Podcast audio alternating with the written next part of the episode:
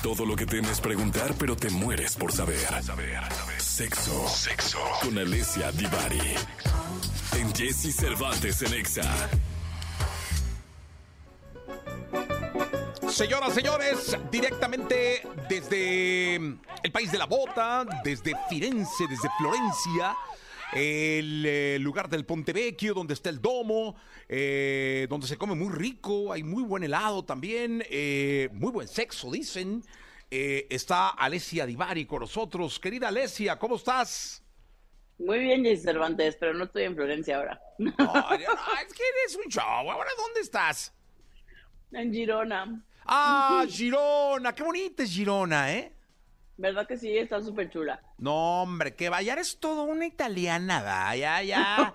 No hay manera que uno te rescate Se de las garras de ese país. O sea, Todo no, parece indicar que no, Jessy. no lo puedo creer. O sea, yo, tanto trabajo que me costó hacerte chilanga y ahora te me vas hasta Italia. ¿Se cortó? Se me fue. Es que está en. ¿Se cortó? Yo sí escucho. Ah, no, es que nosotros no te escuchábamos. Este, Alexia Divari. Ah, yo sí no te dejé de escuchar. Ah, no, qué bueno. Oye, y en Girona hay buen internet. Digo, por aquello de. En Girona hay buen internet, pues según yo sí. Qué bueno. En toda Italia también, ¿verdad? Yo, yo los escucho perfecto. Qué bueno, qué bueno, Divari. Oye, Pues en teoría hay 5G y todo el show. Eh, Ay, ay, no era para tanto, ¿eh? Me pudiste haber dicho que hay buen internet y ya. Yo te estoy escuchando con Ay, ay, 2G. ay. Pues Oye, ya había que ya, pues si me estás diciendo. Dice aquí, ¿quiénes practican más el cunilingus y por qué? Primero tendríamos que empezar, como me gusta a mí, por el origen. ¿Qué es el cunilingus? El cunilingus es cuando se le practica sexo bucogenital a una vulva, o sea, a una mujer. O- ok, ah, mira, pues bien, ahora sí queda claro qué es el cunilingus. Ahora sí queda claro que es. Sí, sí, sí. Exacto. Digo, yo tenía mis entonces, ¿quién dudas, va, dije, pero, Estereotípicamente. ¿Tenías tus dudas, Jay Cervantes? ¿Nunca lo has hecho? no, no, pero no, no sé ni de qué hablas. No sé ni de qué hablas, Divari. Acuérdate que mi, mi asexualidad me lleva... Se me olvida que tú nunca haces nada. Nada, Mm. nada, no, Divari, por el amor de Dios. Yo solamente soy un interlocutor. Claro, claro, lo sé, Jessy, lo sé. Se me olvida, a veces se me olvida. Pero bueno, eh, algo interesante que salió en algunas em, investigaciones hace relativamente poco es que eh, cuando se es más joven, por ejemplo, alrededor de los 20 años, los hombres tienden a esperar que se les practique una felación, ¿no? O sea, que, que alguien les practique sexo oral a ellos, pero no pretenden, ni está entre sus planes, ni es una práctica súper usual para ellos practicar el cunilingus a las mujeres. O sea, como que esperan recibirlo, pero no darlo. Y esto con una alta probabilidad cortesía del mundo del porno, que nos ha hecho creer que pareciera que es una obligación antes que cualquier cosa practicarle sexo oral a un hombre. Oye, pero fíjate, de, de esto creo que ya te lo había Y comentado alguna vez. Divari, perdón Dime. que te interrumpa. ¿Alguna vez vino un sexólogo ya eh, No, mayor? no, por favor. Ajá. eh, un- y decía que con la edad el Ajá. hombre tiende más a recurrir al sexo oral hacia la mujer, porque eh, él así lo decía, quizá Exacto. el vigor baja con la edad, ¿no? Era un señor de unos 65, 70 años por ahí, eh, que baja el rigor, baja la erección, bajan muchas cosas, pero que eh, él decía que una de las mejores etapas era cuando pues el cunilingus era el gran protagonista. Exacto, eso es parte de lo que las investigaciones dicen. Y entonces a partir más o menos de los 45, 50 años, en ese lapso de tiempo, que es cuando sí, digamos, casualmente las erecciones tienden a empezar a tener cual los hombres empiezan a tener dificultad para la erección. Entonces es que eh, el cunilingus se empieza a convertir como en este gran protagonista en el mundo heterosexual particularmente, ¿no?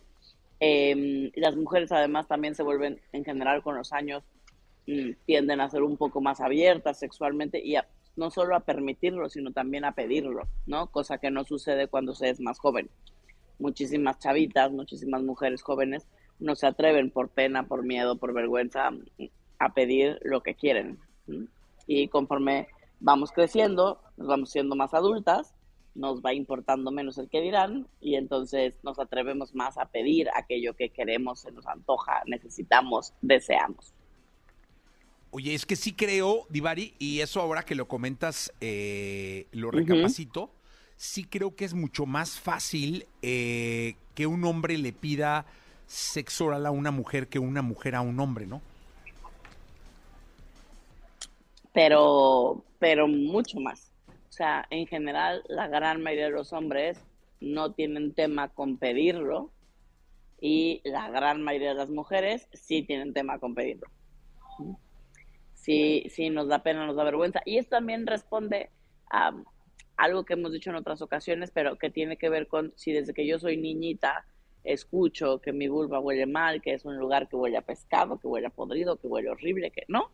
Eh, eh, nos, nos enseñan todos los chistes acerca de, los olores, del olor genital femenino, eh, tienen que ver con el mal olor eh, claro que crecemos sintiendo que no es un lugar para divertirse.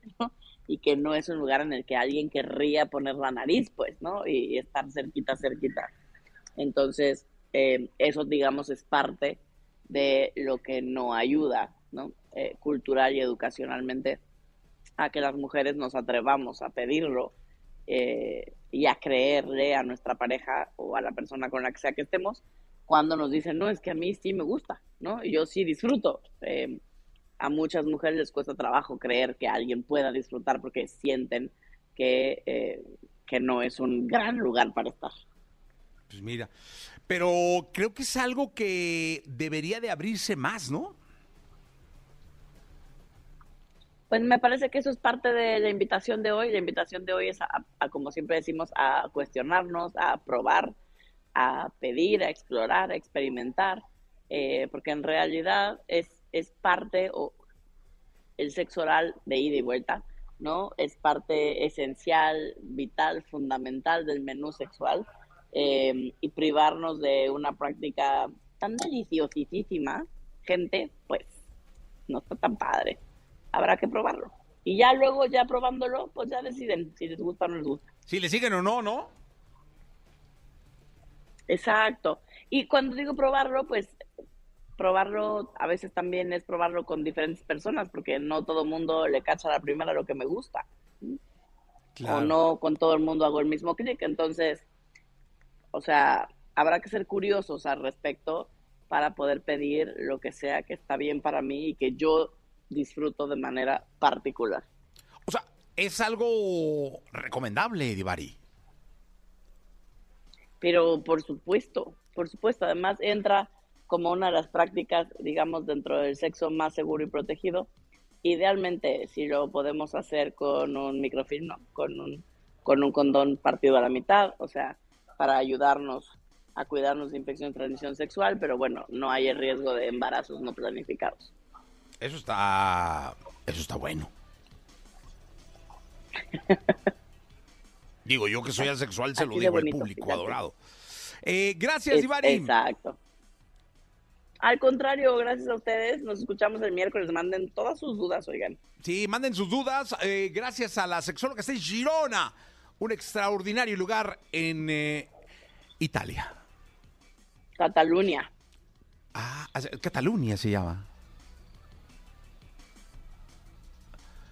Está en España. Ah, en España. Girona, Italia. Yo pensé que estaba en Italia, mira nada más. Exacto, Girona. Eh, Girona. Ah, España, no, medio. Es que sabes que uno va poco para allá. Entonces este, se le va uno el avión. no, de ver, yo, ya sabes que me doy mis vueltitas nomás ahí cuando puede uno y en corto. Perdón. Vámonos con música. No, no, nada que perdonar. Sálveme, por favor. 824.